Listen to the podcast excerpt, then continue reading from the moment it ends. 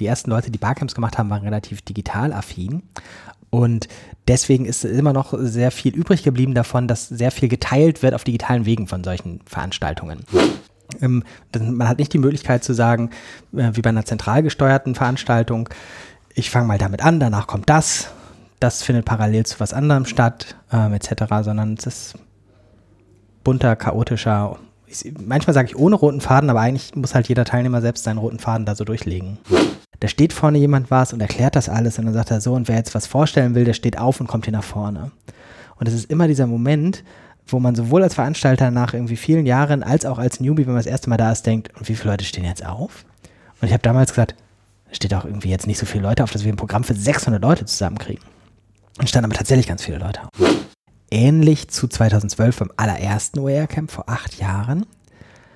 Ähm, Christine rechnet, wie alt sie ist. Nee, ich habe gerade überlegt, dass sich 2012 einfach besser anhört als vor acht Jahren. Hallo und willkommen zu dieser kleinen, feinen Podcast-Reihe, die sich nennt How to Barcamp. Diese Reihe ähm, beschäftigt sich damit, ähm, was überhaupt ein Barcamp ist und wie man dorthin kommt, es zu organisieren und wie man es konkret macht. Darum wird es gehen. Ähm, das ähm, mache ich, Christine Nah, nicht alleine, sondern ich bin der Host dieser Veranstaltung, dieses, dieser Reihe. Wir ähm, haben einen ähm, Menschen dabei, der sich viel mit Barcamps beschäftigt, in der Organisation, im Schreiben über Barcamps und das ist Jöran, Jöran Musmerowitz. Hallo. Hallo. Hallo. Wir haben uns zusammengefunden hier, ähm, um ähm, eine Audioversion ähm, zu machen über wie organisiert man Barcamps. Dem vorangestellt ist ein Buch, was es gibt von Jöran, ähm, was erschienen ist im Belz Verlag und was sich nennt Barcamps und Co. Und für die, die das Buch schon kennen, ähm, es ist ein wenig, aber auch vielleicht noch ein bisschen mehr, wenn wir noch ein bisschen mehr uns ausgedacht haben, eine Audioversion des Buches. Stimmt ja. das?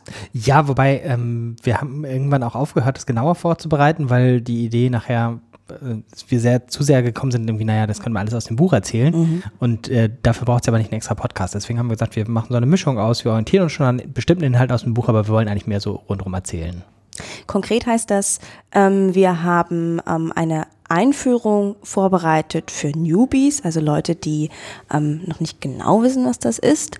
Dieses Veranstaltungsformat Barcamp, aber auch für Fortgeschrittene, also ein Potpourri mhm. aus verschiedenen Dingen. Sollen wir kurz das Inhaltsverzeichnis sozusagen ja. sagen? Okay, fünf Folgen haben wir geplant. Folge 1, was ist ein Barcamp? Ähm, wenn man das jetzt hört, ist man schon in Folge 1. Folge 2. Folge 2 dreht sich darum, ähm, dass wir uns ein bisschen mit den Themen und Inhalten und Zielen beschäftigen. Also für was eignet sich ein Barcamp? Also welche Themen gibt es da?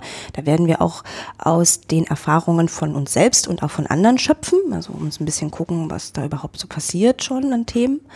Und auch vielleicht in diese Richtung, dass wir sagen, ähm, für was eignet es sich nicht und ähm, für was eignet sich, wenn man jetzt ein bestimmtes Ziel verfolgt, vielleicht eignet es sich besonders gut für etwas in dieser Richtung.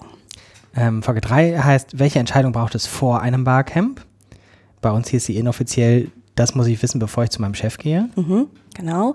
Folge 4, ähm, da dreht es sich um das konkrete Organisieren.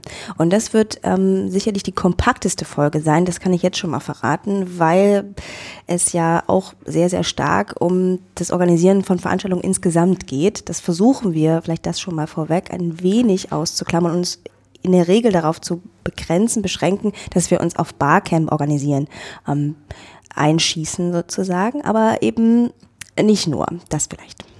Und die fünfte und letzte Folge heißt, wie kann man das Barcamp-Format variieren? Also Ergänzungen vornehmen, Sachen anders machen als beim typischen Barcamp, ähm, ohne Rücksicht auf, ähm, wir haben es im Vorfeld genannt, die Barcamp-Polizei, die äh, dann sagt, das ist aber nicht das reine wahre Format. Da sagen wir, genau, darum geht es. Genau. Im Kontext, ähm, dass Sie und ihr euch das vorstellen könnt. Ich würde jetzt mal auf du und und und. Barcamp-mäßig ja, müssten wir duzen, genau. ja. Also damit ihr euch das vorstellen könnt, die ihr euch das für anhört, ähm, wo wir sind. Wir sitzen an einem Tisch und ähm, nicht nur wir beide, die ihr vielleicht jetzt schon ne, ein wenig kennen, näher kennengelernt habt, sondern wir sitzen an einem Tisch mit Menschen um uns herum, die uns zuhören. Wir ähm, sind genau, ich wollte einmal das Datum sagen, weil es so wunderschön ist, am 20.02.2020 in Hamburg auf dem OER-Camp. Das OER-Camp wird das vielleicht auch schon vorweg, ähm, noch eine größere Rolle spielen, weil es in unserem beiden Leben mindestens eine recht große Rolle ähm, gespielt hat. Ähm, und wir sind da beim Barcamp und bieten sozusagen diese ähm, Folge als Session an und nicht nur diese, sondern wir werden den ganzen Tag in diesem Raum sein und mhm. diesen, alle fünf Folgen machen. Alle fünf ja. Folgen machen, genau so ist es. Genau, also das vielleicht vorweg auch, ähm, dass wir ähm, Gäste haben, die uns lauschen und dass wir Gäste haben, die wir ähm, auch eingeladen haben und die uns dann speziell nochmal zu Themen etwas sagen werden. Mhm. Ähm, außerdem haben wir vorher auf äh, verschiedenen Social Media Kanälen gefragt, ob die Leute Fragen haben und ähm, sind viele gekommen. Wir gucken, dass wir die aufgreifen, äh, vor allem in den späteren Folgen. Vielleicht kurze Einordnung, was gibt es noch? Also die OER-Camps, für Leute, die es gar nicht können, sind, sind Barcamps, die sich mit äh, offener Bildung, Open Educational Resources beschäftigen. Gibt es seit 2012. Schon damals hat Christina äh, maßgeblich ähm, das angestoßen und mitorganisiert. Und Jöran auch. Stimmt. ähm, und äh, wir haben seit zwei, jetzt drei Jahren eine Förderung des Bundesministeriums für Bildung und Forschung für die OER-Camps und unter anderem auch dafür, dass wir erklären, was Barcamps sind, weil sich in der Zeit herausgestellt hat, dass die Leute tatsächlich total interessiert an diesem Format waren. Das heißt, es gibt nicht nur diesen Podcast, diese Podcast-Reihe, sondern auch äh, ein Buch. Das kann man bei Bells kaufen und oder sich auch frei im Internet herunterladen, weil es natürlich OER ist, also unter einer freien Lizenz bereitsteht, zusammen mit, ich glaube, weiß gar nicht, 50 Zusatzmaterialien für Barcamp-Organisationen, Folien, Checklisten, Handouts, sonst was. Gibt's alles auf der Website selbstlernen.net. Sehr schön. Dann steigen wir ein in den ersten Teil, also der ersten Folge, die wir natürlich nennen, was ist das überhaupt? Was ist ein Barcamp? Jöran, wenn, ich weiß nicht, äh, ob es in der Reihenform so passiert, aber stellen wir uns doch mal vor, ähm, wenn du es jemandem erklärst, so als eine ganz kurze Erklärung, ähm, vielleicht auch, was es nicht ist, das vielleicht noch dazu. Ähm, was ist ein Barcamp? Ja, ähm, ich würde es jetzt nicht tatsächlich irgendwie machen im Sinne von der klassischen Barcamp-Erklärung. Wir werden ja noch ganz viel uns im Detail angucken. Ich habe mir jetzt mal rausgesucht, so eine Gegenüberstellung, ähm, wo, wo die Grundidee deutlich wird, wo nicht nur Barcamps, sondern auch so ähnliche Formate so zeigen, was ist anders als in den traditionellen Formaten.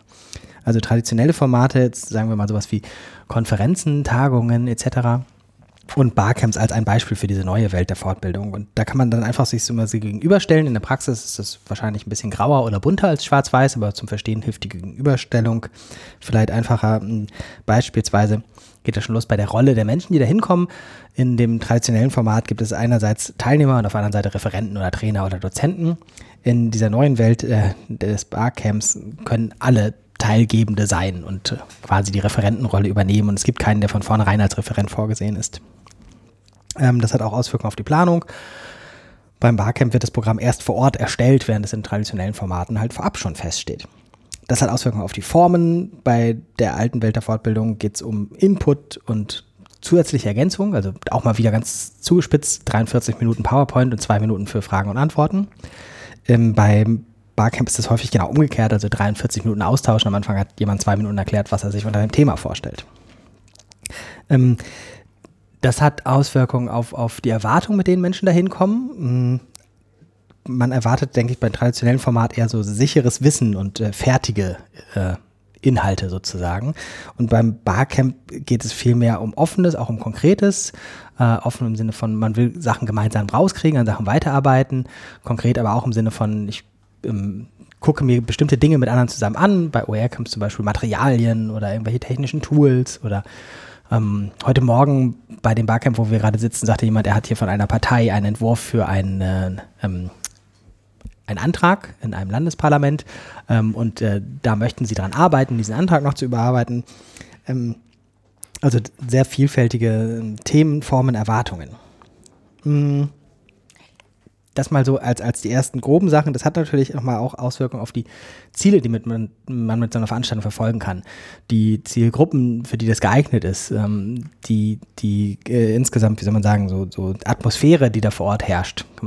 Ähm, gucken wir uns vielleicht in der Lupe später nochmal an. Gibt es was, wo du sagen würdest, das sollten ja. wir jetzt noch machen? Ja, ich würde ganz kurz ähm, nochmal auf diese, die Leute, die da hinkommen, ähm, nochmal kurz eingehen. Also wir haben ja oft darüber gesprochen, dass man äh, vielleicht auch nochmal in so einer Erklärung, was ein Barcamp ist und was man nicht so genau weiß, was da passiert. Mhm. Ähm, die Leute sind ähm, vielleicht auch äh, alle Trägerinnen von Wissen und mhm. geben das, was sie geben können. Kann man das so sagen? Mhm. Ja, also ich glaube, dass äh, so eine Grundidee ist, dass da irgendwie in einer Gruppe von 20 oder 200 Leuten ganz viel Wissen verteilt ist und Barcamp so eine Form ist, um das sichtbar zu machen und in den Austausch zu bringen. Ähm, und das, das sozusagen aber nicht passiert, indem einer rumgeht und alle fragt, was hast du für Wissen, sich Notizen macht und daraus dann ein Programm strickt, sondern einfach jeder sagt, hier, mich interessiert Folgendes oder ich habe Folgendes anzubieten. Ähm, und es dann sozusagen mosaikmäßig zusammengestellt wird. Ähm, dadurch steht natürlich auch, muss man sagen, zum Beispiel äh, null roter Faden. Also weil jeder einfach nur seinen einzelnen Punkt da einbringt. Es ist nachher sehr, sehr bunt und ähm, im Zweifelsfall möglicherweise vollkommen unzusammenhängend, weil die Sachen nicht aufeinander aufbauen, weil sie gleichzeitig stattfinden etc. Ähm, man hat nicht die Möglichkeit zu sagen, äh, wie bei einer zentral gesteuerten Veranstaltung, ich fange mal damit an, danach kommt das, das findet parallel zu was anderem statt, ähm, etc., sondern es ist bunter, chaotischer ich, manchmal sage ich ohne roten Faden, aber eigentlich muss halt jeder Teilnehmer selbst seinen roten Faden da so durchlegen. Diese, dieses Bild vom Stundenplan haut ja nicht hin so richtig. Gleichzeitig ist es ja, dass das werden wir auch nochmal später ein bisschen genauer machen, ähm, dass man Räume hat und Zeiten und man legt letztendlich für sich selbst fest, ähm, seinen roten Faden fest, indem man dann sagt, wo gehe ich denn jetzt hin? Was mhm. interessiert mich denn? Vielleicht habe ich auch ein bestimmtes Anliegen. Kann ja auch sein. Ticken konkreter würde ich es gern machen, ähm, was den Ablauf angeht. Also Barcamp im Schnelldurchlauf? Genau. Okay. Ähm, Im Buch ähm, werden wir öfter mal darauf verweisen. Wer will, kann sich das ja parallel aufschlagen oder als, wie sagt man, kann man bei PDF aufschlagen sagen? Aufmachen. Scrollen. Ja. Ähm, da gibt es die Helene-Geschichte. Ähm, Helenes erstes Barcamp und äh, Helene, ähm, das wird halt aus Sicht einer Teilnehmerin beschrieben und Helene macht alles falsch, was man so als Newbie bei einem Barcamp falsch machen kann. Ähm, aber das ist ganz normal, weil tatsächlich dieses Format für Menschen, die nur und stark das traditionelle Format kennen, tatsächlich das als ganz starken Widerspruch und Irritation erleben können. Ähm, wir machen jetzt mal hier so eine Art Helene Light ähm, Durchgang. Teilnehmer, äh, trotzdem aus Teilnehmerinnen-Sicht. Teilnehmerin kommt morgens dahin, muss nicht morgens sein, kann auch nur Nachmittag sein, kann aber auch zwei Tage sein oder sowas. Ähm, und häufig fängt es erstmal schon ein bisschen offener an, dass die Leute irgendwie schon anfangen, Kaffee zu trinken und sich kennenzulernen und so weiter. Und dann gibt es am Anfang eine Einführung, weil man schon davon ausgehen kann, bei den meisten Barcamps, ähm, Stand 2020, sind viele Leute dabei, die das Format noch nicht kennen. Und da wird das ganze Format erklärt und anschließend wird sozusagen der Tagesplan gemacht. Die Barcamper haben für alles eigene Namen, deswegen heißt es nicht Tagesplan, sondern Sessionplan. Äh, Sessions sind quasi das, was im traditionellen Format vielleicht Workshops heißen würde. Parallel stattfindende Punkte. Man hat am Anfang einfach so ein Raster mit Zeiten und Räumen und man kann sich das am besten mit der Pinnwand vorstellen. Ähm, dann kann man halt zu jeder Zeit, zu jedem Raum da einen Zettel reinhängen und schreiben, ich würde gerne zu der und der Zeit das und das Thema bearbeiten. Und so steht nach einer halben Stunde so ein Plan fest. Ähm, auch da Größenordnung ganz unterschiedlich. Wenn man es mit 20 Leuten macht, sind es vielleicht drei Raumecken. Ähm, wenn man es mit 200 Leuten macht, sind es vielleicht 10 Sessions in 10 Räumen. Und wenn man dann einen ganzen Tag hat, kann man es vielleicht, wenn man sagt, eine Session dauert eine Dreiviertelstunde, man braucht noch Pausen, dann kann man vielleicht sechs hintereinander haben. Ähm, und dieser Plan sieht dann erstmal tatsächlich total, un also nicht, der sieht nur, nicht nur so aus, der ist total unsortiert, außer nach Raum und Zeit. Und damit sitzt dann unsere Teilnehmerin Helene da und ist ähm, herausgefordert, sich da ihren roten Faden durchzulegen, weil sie kann nur zu einem Punkt pro Zeit gehen. Und das ist dann ganz typisches, also bei guten Barcamps, wo man denkt, hier ist man irgendwie richtig vom Thema her, ist halt der Effekt so, oh, jetzt gibt es aber zwei Sachen parallel und ich kann mich gar nicht entscheiden, wo ich hingehen soll. Oder drei Sachen parallel oder sowas. Es gibt aber auch das Umgekehrte, jetzt ist irgendwie hier gerade gar nichts, was mir interessiert. Das heißt, es gibt auch relativ viele Leute, die ähm, beim Kaffee rumstehen, auch wenn in Anführungszeichen eigentlich Programm ist. Beim Barcamp ist das mit dem Kaffee rumstehen und sich unterhalten auch eigentlich oder uneigentliches Programm. In diesen Sessions ähm, findet dann Programm in unterschiedlichen Formen statt. Es gibt ganz häufig Leute, die einfach sagen, mich beschäftigt folgendes, ich suche andere Leute, die sich mit mir dazu austauschen wollen. Also so ein Stuhlkreis ist nicht untypisch bei einem Barcamp. Es gibt aber auch Sessions, wo tatsächlich jemand PowerPoint mitgebracht hat und irgendwie eine Einführung gibt zum Thema, Sachen zeigt, äh, Sachen ausprobieren lässt, etc.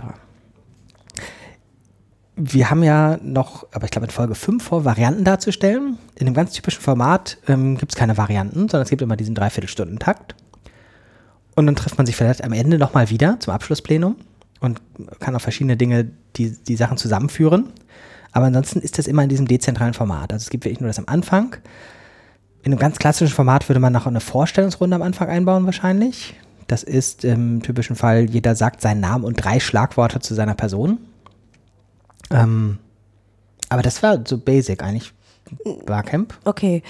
Also, die kommen an, also nochmal unsere Helena Leit, kommt an, meldet sich an. Meldet sich Ja. an. Nochmal so ganz Schritt für Schritt Ja. vielleicht. Sie kommt an, meldet sich an, was passiert dann? Also, sie hat sich, äh, Sie das ist ja noch ein relativ normales rum und weiß Konferenz. nicht, was ist jetzt eigentlich los, Genau, weil die Leute stehen irgendwie rum und manche kennen sich offensichtlich schon und andere nicht.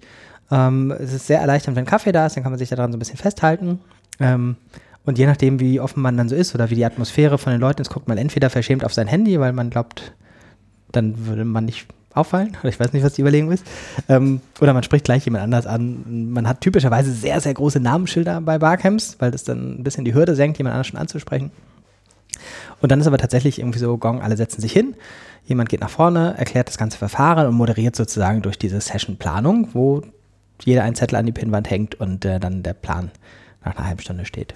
Und in dem im Zweifel in der Regel ja auch nochmal erklärt wird, was an diesem Tag passiert, also organisatorisch und auch was das Format in sich birgt. Ich nicke. Du nickst. Das ist ein nickendes, ja genau. Ähm, dann wird die Planung gemacht. Ähm, wie läuft das ganz kurz ab? Wie kommt man zu diesem Programm? Oder ist dir das zu früh? Äh, ganz kurz oder Ganz kurz. Also nur weil ich, weil wir jetzt schon Ja, gesprungen sind es- zu, dann war sie schon in den Sessions, dann würde ich gerne nochmal, wie sie, wie sie zu diesen Sessions kommen, nochmal ganz kurz umreißen. Also sie Okay, sind also- alle in diesem großen Raum. sind alle in diesem großen Raum und irgendwo gibt es einen Plan. Also mein Beispiel jetzt einfach nur mit einer Pinnwand. Auch das ist natürlich in vielerlei Hinsicht zu variieren. Man kann es irgendwie so machen, dass man es nicht selber anpinnen darf, sondern es gibt jemanden, der koordiniert.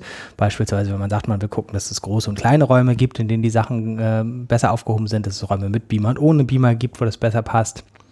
Ähm, oder das gleich digital zu machen. Man macht das also quasi mit digitalen Pinwänden oder Tabellen, in die man das einträgt etc. Aber allen ist gemeinsam, dass es am Anfang einfach nur eine Raum-Zeitstruktur gibt und da dann Themen eingefügt werden.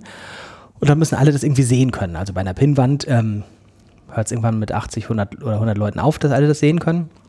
Wobei auch das in den letzten Jahren viel einfacher geworden ist, weil man einfach sagen kann, geht vorbei und macht ein Foto. So. Wenn es ein bisschen größer ist oder man ein bisschen mehr Aufwand reinstecken kann, kann man auch sagen, man macht es an eine Pinnwand und gleichzeitig in ein digitales Dokument, wo man dann über den Browser drauf zugreifen kann oder es sogar ausdrucken kann. Über die genaue Organisation, ähm, also wie man dann wirklich zu den einzelnen Sessions kommt, da werden wir noch drüber reden. Ähm, vielleicht noch ähm, zur Form der digitalen Medien Ah ja, also mh, oder zur Rolle. Können wir, wir können ja gleich nochmal dazu was sagen, warum das irgendwie so aus diesem digitalen Bereich kommt. Ja, Also, ähm, Aber da, das wir so vorweg gesagt, ähm, die ersten Leute, die Barcamps gemacht haben, waren relativ digital affin. Und deswegen ist immer noch sehr viel übrig geblieben davon, dass sehr viel geteilt wird auf digitalen Wegen von solchen Veranstaltungen. Beispielsweise, dass die Dokumentation gleich digital stattfindet, dass Leute nach der Veranstaltung darüber bloggen, was sie da erlebt haben, dass sie bei der Veranstaltung twittern. Ähm, das ist sehr viel so aus der Urform des Barcamps noch, wo die Idee war, man möchte nicht nur Wissen teilen mit den Leuten, die da sind, sondern es möglichst auch mit der Welt teilen, mit Leuten, die es interessieren könnte. Dafür muss man es halt irgendwie öffentlich machen. Daher dieses viele Twittern oder ähm, Bloggen oder Podcasten oder sonst was. Ähm, das heißt, für viele Leute ist auch das eine große Irritation im Vergleich zu vorher, ähm, dass da zum Beispiel irgendwas fotografiert oder Zitate in die Welt gesetzt werden, plötzlich öffentlich da sind. Die frühen Barcamps hatten alle auch öffentliche Teilnehmerlisten im Internet, wo alle drauf standen. Ähm, heute ist es ähm, sehr viel ausdifferenzierter. Es gibt Formate, die ganz intern stattfinden oder so Sachen dazwischen. Wir fragen bei Veranstaltungen ganz oft ab. Bei der Anmeldung dann schon irgendwie möchtest du auf einer öffentlichen Teilnehmerliste stehen oder gar nicht auf einer Teilnehmerliste stehen oder auf einer Version, die nur intern geteilt wird mit den Leuten, die da hinkommen. Ähm, das hängt so sehr davon ab, was für eine Gruppe da hinkommt, wie digital affin die schon ist. Ähm, aber wenn man es von der Geschichte her guckt, muss man halt sagen, naja, weil das halt irgendwie diese Leute aus dem Internet erfunden haben, war das von Anfang an sehr stark in die Richtung geprägt.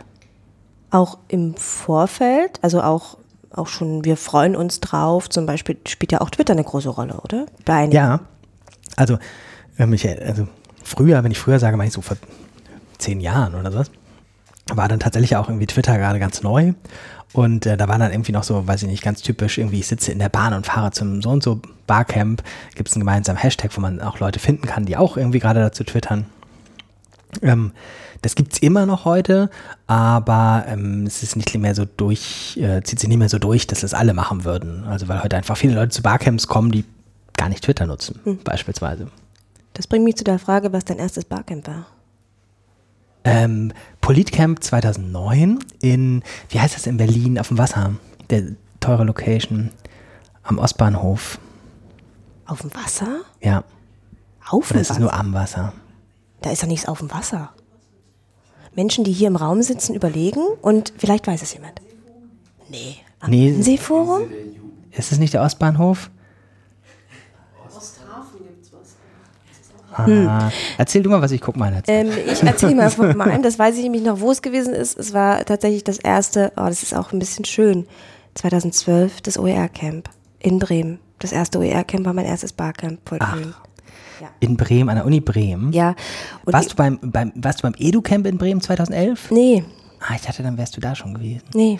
Also Bremen irgendwie ja super spannend als Ort, weil es so viel Zwischenraum hat. Also da sind die Räume nicht so getrennt, sondern man sitzt sozusagen so in Flächen, die ineinander übergehen. Total schön. Und wir reden ja auch noch über, wir dürfen jetzt nicht immer sagen, wir reden ja auch noch darüber. Dann ist die Zeit um. Gleichzeitig möchte ich sagen, wir reden äh, tatsächlich noch über den, den Faktor Raum. Räume. Ja, stimmt. Das ist ein wichtiger Faktor, auch äh, in der Organisation vorher und in der Planung vorher. Ich erinnere mich gut an Bremen. Ähm, das am Fluss heißt, ist tatsächlich am und es ist das Radialsystem. Ah ja. Weißt du gar nicht? Da war irgendwie mal, war eine Weile, wo das Hype war. Wahrscheinlich ist in Berlin einfach inzwischen so viel inzwischen Hype, dass es unauffällig ist. Kennt ihr, kennt ihr im Raum das Radialsystem? Ja, dann doch freundliches Nicken von einzelner Seite. Okay.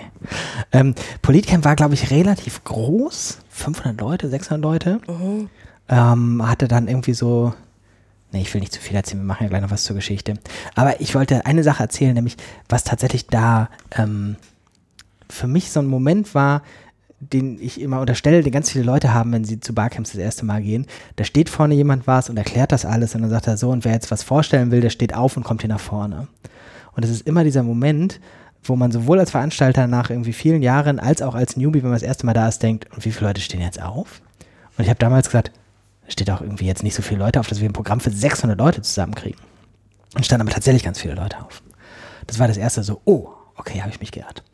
Und dann kommt das zweite, das nämlich irgendwie vorne der ähm, Mensch mit dem Mikrofon sagt, so, und bitte jeder stellt seine Session nur ganz kurz vor, nur irgendwie drei Sätze. Und dachte ich, ja, das kriegen wir doch nie hin, dass da jetzt irgendwie die 50 Leute ihre Sessions jeweils in drei Sätzen vorstellen. Das hat aber auch geklappt.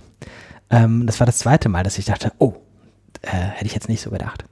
Und das ist heute noch ganz häufig ein Effekt, wenn ähm, ich Barcamps mache, ähm, dass Leute wirklich da diese große Skepsis haben und die eigentlich erst in diesem Moment richtig aufgelöst wird. Also eigentlich, glaube ich, kann man Leute von Barcamps nur so richtig überzeugen, wenn sie es einmal erlebt haben. Und auch diese Podcast-Reihe hören. Das stimmt. Wobei also, es ja auch sozusagen kein Selbstläufer ist, dass die Leute aufstehen. Wir sprechen in einer anderen Folge nochmal darüber, was man machen kann, dass man, ob man irgendwie kontrollieren kann, wie viele Leute aufstehen oder. Ja. Ähm, ja also unsere ersten liegen jetzt zeitlich ein wenig auseinander. Ähm, ich überlege gerade, wie das OER-Camp 2012 gewesen ist. Da hatten wir, ja gut, Ede hat ja sowieso schon ein bisschen Erfahrung, was Barcamps angeht. Ich noch nicht. Und es war vor allem so spannend, ähm, weil das Thema ähm, ja so, so neu war in Deutschland. Und es gab dieses ähm, berühmte äh, äh Barcamp, das Edu-Camp 2011 in Bielefeld Ah, ja, und stimmt, und daraufhin gab äh, es dann genau, ja. gab es dann eben halt die Überlegung, okay, wir brauchen irgendwie sowas extra. Also es ist ähm, dann das, das, das, also ein Barcamp geworden, was, also ein Bildungsbarcamp, also was sich mit Bildungsthemen beschäftigt, wie das die Mutter des EduCamp ist und dann zu sehen, okay, nee, wir brauchen das nochmal extra für das Thema Open Educational Resources. Ja, also die EduCamps werden wir bestimmt noch ganz häufig in den fünf Folgen erwähnen. Die gibt es halt seit äh, elf Jahren, ähm, zweimal im Jahr ich weiß gar nicht, bei welchem Folge wir jetzt sind, 23 oder sowas. Ähm, und das ist tatsächlich so, irgendwie, Christine hat es eben gesagt, die Mutter der Bildungsbarcamps. Also wir haben mal, das ist auch schon zwei, drei Jahre her, glaube ich, so ganz viele Bildungsbarcamps-Macher interviewt mit Kurzpodcasts. Verlinken wir auch mal. Und ähm, ich glaube, so von zwölf, die wir gefragt haben, haben, glaube ich, schon zehn gesagt, naja, eigentlich ist das sozusagen für sie eine Abspaltung oder Inspiration gewesen vom EduCamp ausgehend, auch mit spezielleren Themen. Ähm, das heißt, das EduCamp ist gar nicht größer geworden, ähm, sondern hat sich einfach immer mehr ausdifferenziert, dass da jetzt ganz viele andere Barcamps im Bildungsbereich sind. Lass uns mal eine Sammlung machen von ähm, themenbezogenen Barcamps. Also wir sagen, also wir haben sie so ein bisschen angerissen, es hat relativ viel ja. also Darf ich die Geschichte erzählen, sozusagen, wie ich sie jetzt irgendwie analytisch im Nachhinein erklären würde? Mhm. Also die Barcamps, die ersten, die dann auch so hießen, tatsächlich irgendwie entstanden so um 2006 rum in der, in der Bay Area ähm, und kamen dann auch relativ schnell nach Europa. Ich glaube auch noch 2006, im Buch steht es genau, ich erzähle es jetzt so ungefähr, wie ich es noch erinnere. Äh, ich glaube Wien und Amsterdam waren so die ersten. Ähm, von Leuten aus dem Internet, also Leute, die irgendwie, keine Ahnung, Designer, Programmierer, Website-Macher, Startup-Leute und so weiter, ähm, die halt irgendwie sich über das Internet kannten und die Idee hatten, damals war ja gerade so Web 2.0 neu und der heiße Scheiß bei diesen äh, Menschen, dass die da Formate im Internet kannten, die selbstverständlich so gestaltet waren, dass jeder selbst was beitragen konnte und jeder selbst entscheiden konnte, was er hier macht, weil in seinem Blog konnte halt jeder selbst reinschreiben und man musste nicht irgendwo einreichen oder ein Programm gestalten, mit dem dann irgendwie die Blogs zusammengestellt werden. Das heißt, die Idee versteht man, finde ich, am besten, wenn man sich überlegt, okay, die Leute haben sich überlegt, wie macht man denn am besten so, sowas in einem Veranstaltungsformat, wo sich Leute in Real Life treffen und jeder das einbringen kann, was ihn selbst interessiert und was er oder sie selbst machen möchte. Und so ist das Barcamp dann entstanden.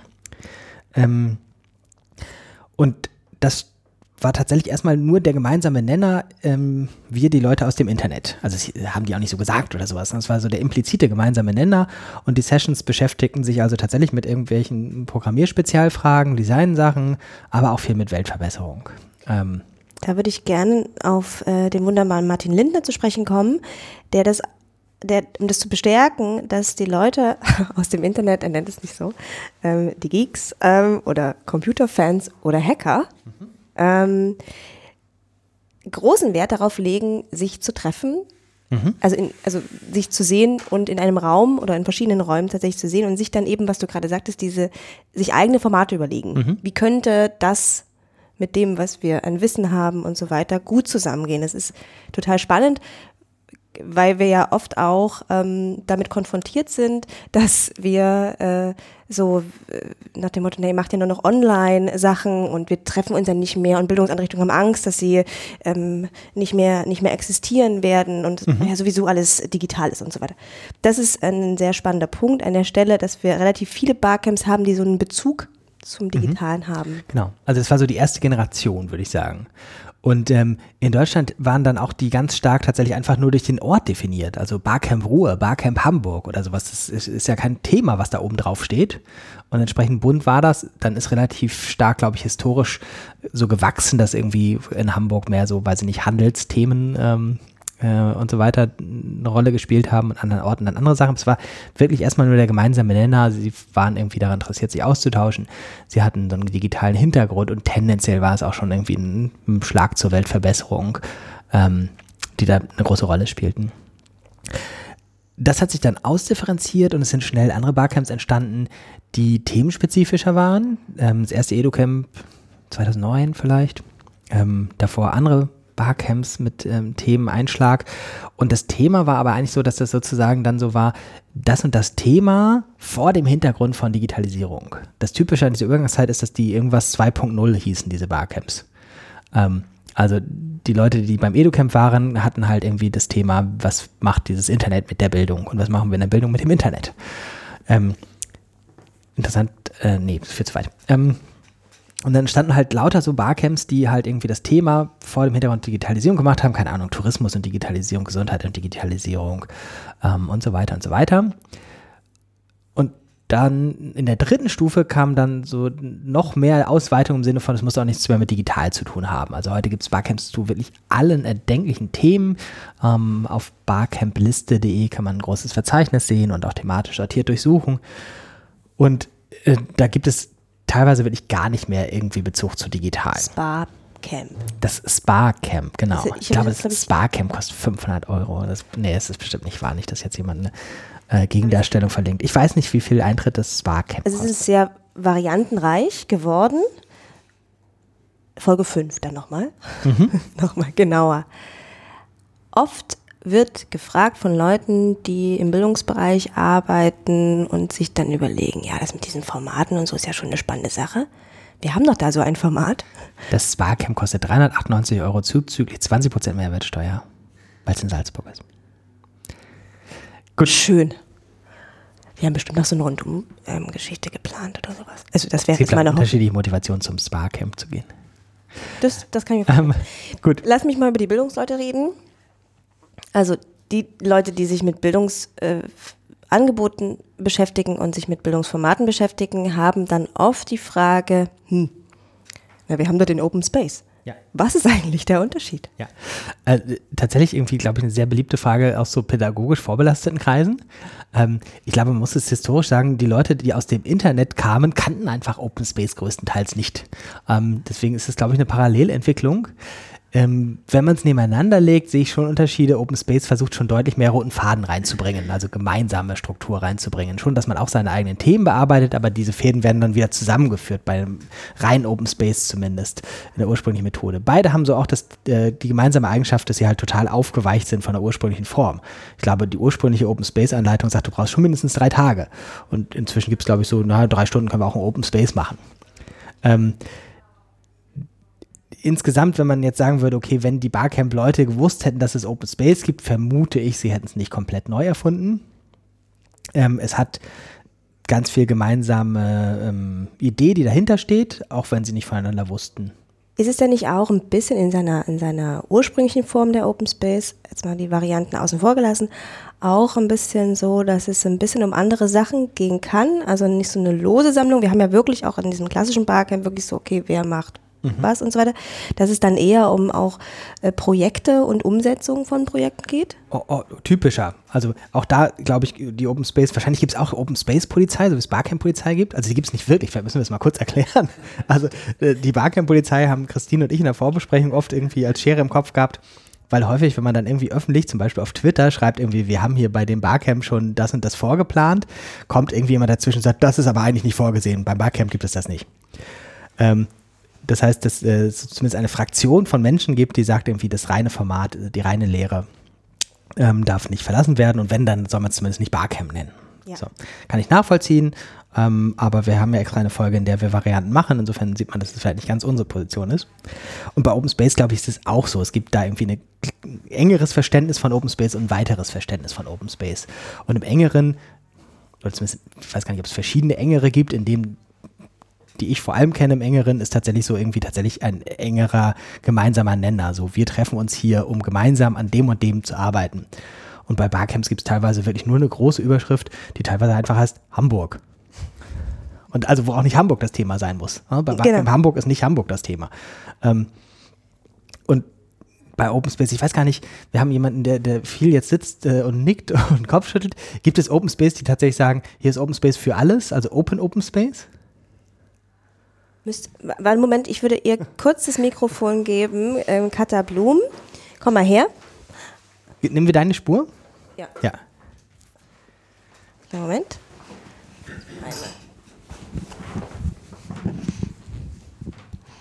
Hallo. Was ist deine Open Space Vorbelastung? Meine Open Space Vorbelastung kommt tatsächlich aus der Jugendarbeit, in der ich äh, aufgewachsen bin als Jugendliche. Und da gab es äh, ganz viele Varianten von Open Space, von wir treffen uns drei Stunden und das Thema ist, ähm, was interessiert euch gerade in Ah, okay. eurer Stadt oder was wollt ihr Ja. ändern? So. Aber auch ähm, habe ich selber mittlerweile Erfahrung in der Moderation auch von Open Spaces und dann ist das Thema im Zweifel auch Nachhaltigkeit, das ja auch sehr breit ist. Ähm, genau. Also von daher, ich kenne eher sogar gar keine Open Spaces, die so super projektbezogen ist, sondern auch eher wie Barcamps ein gemeinsames Oberthema haben, was aber sehr unterschiedlich ausgelegt werden kann. Aber so ein Format wie, was wollen wir in unserer Stadt verändern, würde ich auch sagen, ist sehr typisch Ja. und ist ja tatsächlich dann, finde ich, auch mehr gemeinsamer Nenner als Hamburg. Genau. Auch wenn sie so ähnlich anhört. Ja, und dann ist es so, genau, gäbe es in dem Fall auch in meiner Erinnerung auf jeden Fall, genau, wir als Jugendliche auch, die dann gesagt haben, so, oh, mich interessiert dieses Thema und dieses Thema und ach, da habe ich irgendwie ein Problem, weiß aber nicht, wie ich das lösen soll. Und dann treffen sich Gruppen, die Sachen bearbeiten, ähnlich wie beim Barcamp. Ja. Genau, damals auf jeden Fall nur nicht äh, digital aufgezeichnet. Stimmt, diese Öffentlichkeit ist natürlich noch sehr Barcamp-typisch, aber auch nur in der Urform. Ja, schon. Aber das liegt einfach an der Zeit. Open Space ist ja eine 80er-Jahre-Geschichte, glaube ich, von der, vom Ursprung her. Und da war nicht so viel mit Digitalteilen. Da war was mit Tischdecken bemalen und fotograf vielleicht fotografieren. Na doch, es wurden Protokolle geschrieben auf äh, Papier, die in der Ursprungsform kopiert wurden für alle Teilnehmenden. Man hat so ein richtig fettes Booklet am besten mit nach Hause genommen, so wie wir jetzt alles nachgucken können im Internet, hatte ich das dann auf Papier. Das war die Idee. Das macht heute auch kaum noch niemand mit. Das ist eine tolle Idee. Schön. Danke für die Einblicke. Ach, bitte gerne. Ah, das ist sehr Barcamp-typisch. Das ist irgendwie immer jemand im Raum ist, der bei einzelnen Punkten total gut Bescheid weiß aber und irgendwie in so einem typischen Konferenzformat aber nichts sagen dürfte. Genau. Ähm, noch ein Ticken konkreter gerne. Wir, wir, müssen noch kurz sagen, wir haben jetzt gesagt, offene äh, Formate, ah, ja. Äh, themenbezogene Formate ja. und inzwischen, ähm, was man nicht sehen kann, äh, weil es einfach öffentlich nicht zu sehen ist in der Natur der Sache, das sind interne Barcamps. Mhm. Also in ähm, Teams, in Unternehmen etc. Die dann tatsächlich irgendwie mit mehr oder weniger spezifischen Fragestellungen in ihrem Unternehmen oder ihrer Organisation an was arbeiten. Und man kann sehr schlecht sagen, wie wenig oder wie viele das sind, weil man sieht die ja nicht. Weil sie sind ja nur irgendwie bei diesem Unternehmen ähm, und unterschiedlich groß und unterschiedlich lang und so weiter. Ähm, aber ist inzwischen wahrscheinlich größer als die anderen Bereiche zusammen, weil es einfach viel, viel dezentraler noch solche Sachen gibt. Mhm. Mhm. Kommen wir zu noch weiteren Beispielen, um das mehr anzu noch anzuregen, ähm, dass wir da auch ein wenig über so Variationen auch schon sprechen. Oh ja. Okay. Wie unterschiedlich das sein kann. Da müssen wir uns, glaube ich, auch ein bisschen zügeln, weil wir über die ein oder anderen Beispiele sehr gerne reden. In der Tat. In der Tat, richtig, ja. Ähm, so ein ganz klassisches Barcamp. Fängst du an? Muss ich das alles erzählen? Nee, du machst auch Beispiele. Nö, ich dachte, ich frage dich jetzt mal. So ein ganz klassisches, ich frage dich jetzt. so ein Jöran, nenn mir mal so ein richtig gutes Beispiel für so ein, für so ein ganz klassisches Barcamp. Klassisches Barcamp. Ähm, also das OER-Camp, bei dem wir gerade sitzen heute, wäre so eins, weil tatsächlich einfach, weiß ich nicht, sechs Stunden nacheinander Sessions, am Anfang gibt es ein Plenum, am Ende gibt es eine Viertelstunde Plenum, das war's. Ähm, und es gibt keine Varianten da noch drin, es dauert alles eine Dreiviertelstunde, es ist sehr querbeet, was in den Sessions stattfindet, etc. OER-Camp ist insofern ein halbes gutes Beispiel, weil es auch inzwischen viele OER-Camps in anderen Formen gibt. Ähm, aber hier jetzt da klassisches Barcamp, ähnlich zu 2012 beim allerersten OER-Camp vor acht Jahren. Ähm, Christine rechnet, wie alt sie ist. Ich habe mir überlegt, dass sich 2012 einfach besser anhört als vor acht Jahren. Okay. ich gerade fest. Naja. Ähm, Wobei tatsächlich, glaube ich, ein Unterschied ist, im Teaser für Folge, ähm, glaube ich, drei. 2012 haben wir uns wesentlich mehr Gedanken darüber gemacht, wie kommen da Session-Angebote zustande. Ja, ich glaube, 2012 sind wir wirklich vorher rumgelaufen, also rumgelaufen heißt digital, und haben gesagt, sag mal, du, keine Ahnung, Jörg Lora, äh, kannst du nicht was machen zu dem und dem Aspekt? Ihr Leute aus der Wikipedia-Community, könnt ihr nicht irgendwie gucken, wer von euch kommen kann und mal vorstellen kann, dass es auch Wikimedia Commons gibt? Und da haben wir ähm, auch zugeschalten. Weil, ja, weil eben ja. halt nicht alle nach Bremen kommen konnten. Das war eine relativ kleine Sache. Wir waren, glaube ich, 70 Leute oder so. Ja. Ähm, Aber drei Tage. Drei Tage, ja, das war, das war äh, sehr intensiv. Und da haben wir dann auch schon gesagt, okay, also sie wollten, also viele Leute, die nicht kommen konnten, wollten aber gern dabei sein. Und da haben wir dann auch Live-Schalten gemacht. Ich erinnere mich an Jörg äh, Lora, der über Religions- Martin Ebner war auch zugeschaltet. Ich habe gerade den Sessionplan vor mir. Der war doch nicht in Bremen, der war doch auch zugeschaltet, oder? Das denke ich jetzt fast, ja. Ähm. Ähm, ich, ich, würde dich gerne zügeln, weil ich merke, dass du offensichtlich in dieser Sessionplanung von 2012 herumscrollst. ähm, ein anderes Barcamp, ähm, wo, also bei dem ähm, wir beide auch, ähm, zu dem wir uns sehr zugewandt fühlen und auch da mitorganisiert haben, ist das EduCamp. Also als EduCamp formal ist der EduCamp ein Verein irgendwann geworden, weil man gemerkt hat, okay, bei manchen Sachen braucht man eine Adresse ähm, und einen formalisierten und hilft, wenn man Ablauf. Spendenbescheinigung ausstellen kann. Genau. Und da gibt es viele EduCamps. In der Regel gibt es ein EduCamp im Frühjahr, was ein klassisches Barcamp ist, muss es aber auch gar nicht sein. Und es gibt ein besonderes, und da würde ich gerne so ein bisschen auch nochmal kurz wenigstens berichten darüber, dass es äh, ein Extra Large ist. Ähm, also das klassische Barcamp wie heute. Wir treffen uns an anderthalb Tagen, ähm, haben einen Tag komplettes Barcamp und dann haben wir morgen am OER-Camp jetzt äh, den Vormittag noch. Beim Edu-Camp konnten wir, glaube ich, einfach nicht aufhören und haben gemerkt, wir wollen uns ein drei Tage am Stück treffen und wir wollen uns an einem Ort treffen, ähm, wo wir uns regelmäßig treffen können und wo wir ähm, einfach beieinander sein können und die Möglichkeit haben, tatsächlich 48 Stunden lang Sessions zu machen. Ja. Also der Witz war, am selben Ort zu übernachten eigentlich. Genau, der Witz war, am selben Ort zu übernachten, dass man also nicht auseinander geht. Also in der klassischen Form würde man sagen, man hat eine Location und am Abend trifft man sich vielleicht noch auf ein Bier und an einer Bar über die lustige Frage reden wir auch noch, ähm, was das mit der Bar auf sich hat. Und das ist so der ganz klassische Form und kommt vielleicht morgens wieder zusammen und so weiter. In ähm, besagtem Edo-Camp, was ähm, im Herbst ähm, viele Jahre lang und äh, in Hattingen stattgefunden hat, ähm, im, im, im DGB Bildungswerk, sind die Voraussetzungen so ideal, dass man oben auf einem Berg ist ähm, und da auch jetzt nicht so schnell wieder dort weg kann und auch will, ja. weil man völlig versorgt Anderes, ist. als wenn man in Hamburg im Schanzenviertel sitzt genau. und sagt, aber abends können wir noch zusammensitzen. Es gibt viele andere gute Zusammensitzgelegenheiten. Und wie du schon sagtest, ist es ja auch so, dass die Leute so kommunikativ sind, dass sie einfach die ganze Zeit auch über ihre Themen sprechen, also in der Struktur auch, die natürlich in gewisser Weise gegeben ist.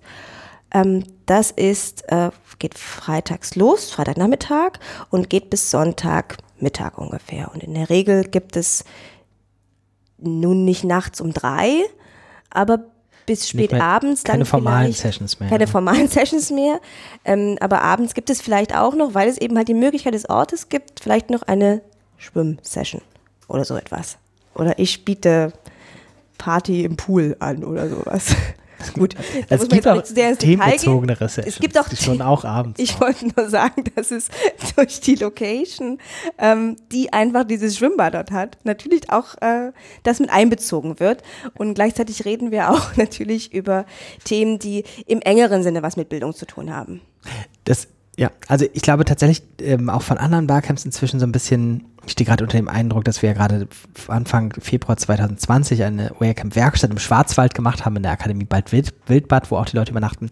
Das macht total viel mit diesem äh, gemeinsamen Ort, wo die Leute nicht weg können. Ähm, also in Bad Wildbad haben die Leute tatsächlich ganz konkret an Materialien gearbeitet. Die haben da halt irgendwie noch um Mitternacht alle gesessen und gearbeitet. Also ich habe das letzte Mal geguckt und dann gezählt. Das war wirklich 23.20 Uhr oder sowas. Da war wirklich mindestens die Hälfte der Leute noch an ihren Arbeitsplätzen ähm, und haben das gemacht. Und in Hattingen ist es halt auch so, dass es dann viel mehr sich miteinander vermischt. Ähm, das mit dem, mit dem Schwimmbad ist ein interessanter Punkt, weil ich glaube schon viele Leute, die Fotos auf Twitter sehen, denken ja, spielen den ganzen Tag Frisbee und hängen im Pool rum oder sowas.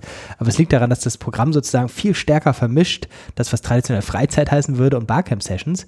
Und es ist nicht so, es gibt acht Stunden Programm und dann ist Cut und dann gibt es Freizeit, sondern es gibt halt auch mittags schon mal eine Frisbee-Session, aber dafür gibt es halt, halt auch irgendwie Einführer in H5P um 22 Uhr.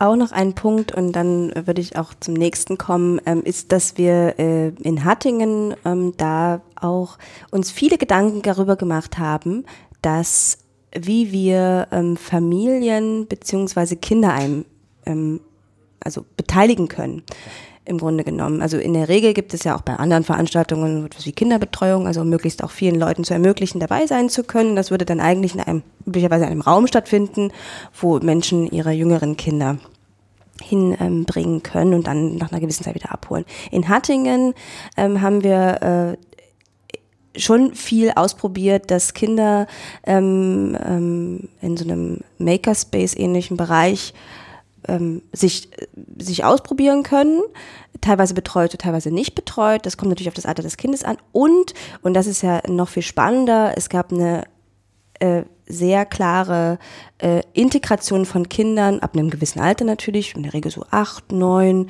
wenn die also sozusagen mhm. anfangen, auch wirklich auch sich mit den Themen zu beschäftigen, mit denen wir uns auch beschäftigen, dann gibt es Kindersessions und die sind bei der Sessionplanung auch zu priorisieren. Also zuerst werden die Kindersessions vorgestellt. Also das ist wirklich ein ähm, Ineinanderweben zum Beispiel unterschiedlicher Altersgruppen gibt. Und es sind dann Kindersessions, heißt das Kinder, die anbieten, aber nicht nur für Kinder. Also die Session, keine Ahnung, TikTok für Anfänger wird zwar von Kindern geleitet, aber maßgeblich von Erwachsenen besucht. Ja. Ähm, und was ich wirklich bei der Kinderbetreuung sind mir zwei Sachen wichtig. Ähm, ich weiß, wir müssen auf die Zeit achten, aber ähm, es ist tatsächlich, also Guido Brombach hat diesen wunderschönen Satz gesagt, als er, ich glaube, auf einem Panel bei der Republika saß, hat er gesagt, naja, und beim EduCamp in Hattingen, da haben sich dann die Kinder aus der Kinderbetreuung befreit. und äh, das bringt es so auf den Punkt, weil natürlich haben wir total viel gemacht, aber ganz viel bestand einfach nur darin, Hürden zu senken, dass die Kinder das mitkommen können und was machen können. Also wir haben ja jetzt nicht irgendwie den Einführung gegeben, jetzt macht ihr mal Sessions oder sonst was. Und dadurch, dass das über ein paar Jahre jetzt entwickelt, äh, sich entwickelt hat, ich glaube, beim letzten Educamp war ein Drittel der Teilnehmer Kinder. Ähm, also vollkommen fremd für alte Formate, äh, irgendwie so, wo die Kinderbetreuung gesondert stattfindet und auch irgendwie nicht so groß ist und so weiter. Und ich finde es so wichtig, weil man zeigen kann, naja, Kinderbetreuung bei solchen Veranstaltungen funktioniert, wenn sie verlässlich ist und mit der Zeit wächst. Ich sage das, weil wir ja als Agentur, für die ich irgendwie hier auch sitze, relativ häufig sowas machen und auch irgendwie bei zum Beispiel Finanzplan sagen, wir brauchen eine Kinderbetreuung. In den letzten Jahren wird es zunehmend wieder gestrichen. Unter anderem mit der Begründung, wird ja nicht angenommen. Mhm. Und das macht mich wirklich rasend, weil es ist halt irgendwie ein Wechselspiel. Wenn das nicht verlässlich und gut angeboten wird, werden Leute auch nicht verlässlich einplanen, dass sie irgendwie Kinder mitbringen. Und dann ist es sozusagen irgendwie ein Teufelskreis, dann wird die Kinderbetreuung nicht angenommen und dann gibt es sie im nächsten Jahr nicht mehr.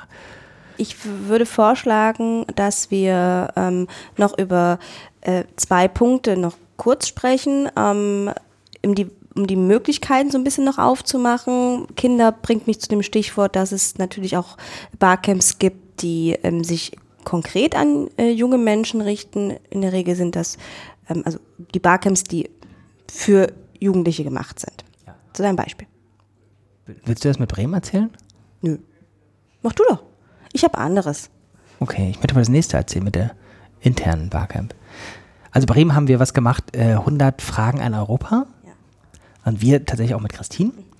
Ähm, äh, Europabildung und äh, 100 Jugendliche konnten sich anmelden, mussten bei der Anmeldung eine Frage äh, an Europa einreichen. Es war wirklich querbeet, also viele waren doch irgendwie zum Thema Fußball, aber auch zur Beteiligung und zu äh, rechten Parteien und so weiter. Und dann waren die Sessions sozusagen irgendwie, es gab schon diese 100 Fragen, also eine Themensammlung hat sozusagen vorher schon stattgefunden und dann mussten bei der Sessionplanung haben wir sozusagen die 100 Zettel dran gehängt und dann mussten die sich irgendwie einen Zettel nehmen und sagen, ich würde gerne an der Beantwortung dieser Frage arbeiten. Und ganz viel war da dann nicht irgendwie nur, wir setzen uns im Kreis und sprechen drüber, sondern wir recherchieren, wir haben versucht, viele externe Experten noch dazu zu holen, die man dann irgendwie einfach befragen konnte. Und ähm, die Dokumentation war dann tatsächlich auch sehr multimedial. Die Leute konnten sich aussuchen, was sie machen. Viele haben irgendwie auch Filme gedreht oder eine Fotodokumentation gemacht oder auch nur einen Flipchart befüllt und abfotografiert, sodass in einem Blog dann das Ziel war, 100 Antworten an Europa zusammenzutragen. Man konnte auch viel von den Themen clustern oder sowas. Also schon die Grundidee vom Barcamp, aber ganz anders von der Themensammlung, von der Sessionplanung, von der Dokumentation. Weitere Jugendbarcamps gibt es, also es gibt viele Jugendbarcamps, die auch schon seit vielen Jahren existieren. Um nur zwei Beispiele zu nennen, das Games Camp, also ein Jugendbarcamp, was sich mit Games und Gaming beschäftigt und rund um digitale Spielekultur und das Jugendpolitcamp von den Kollegen im ABC Hüll, das vielleicht dann auch an der Stelle ähm, ganz sicher äh, verlinkt. Unbedingt. Ich habe noch zwei interne Barcamps als Beispiele.